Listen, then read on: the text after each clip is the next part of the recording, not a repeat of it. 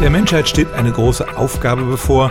Im Frühjahr und im Sommer des nächsten Jahres müssen möglichst viele Menschen gegen das Coronavirus geimpft werden, damit nicht nur Einzelne geschützt sind, sondern eine Herdenimmunität entsteht und das Virus langsam ausstirbt. Da wird viel Überzeugungsarbeit geleistet werden müssen. Viele Leute sind ein bisschen reserviert gegenüber einem Impfstoff, der so schnell entwickelt wurde.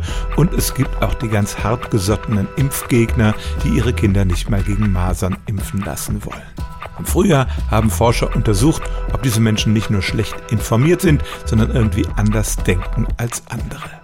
Die Forscher spekulierten nämlich, dass diese Menschen eine verzerrte Wahrnehmung für Gefahren haben und sich daran vom Rest der Bevölkerung unterscheiden.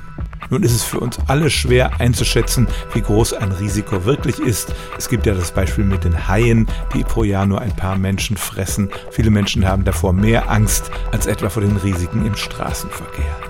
In dem Versuch mussten die Menschen 40 Risiken beurteilen. Dazu gehörten Krebs, aber auch Feuerwerkskörper oder Autounfälle.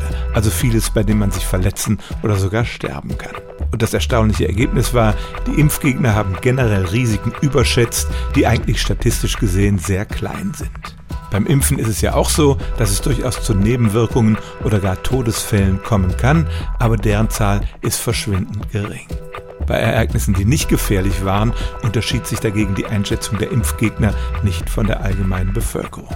Also die Menschen, die gegen das Impfen sind, sind nicht einfach nur fehlgeleitet oder Opfer von Verschwörungstheorien. Sie haben, das legt diese Studie nahe, tatsächlich eine andere Wahrnehmung vom Risiko als andere. Und vielleicht liefert das einen Ansatz für eine verstärkte Überzeugungsarbeit. Brauchen können wir es im nächsten Jahr auf jeden Fall.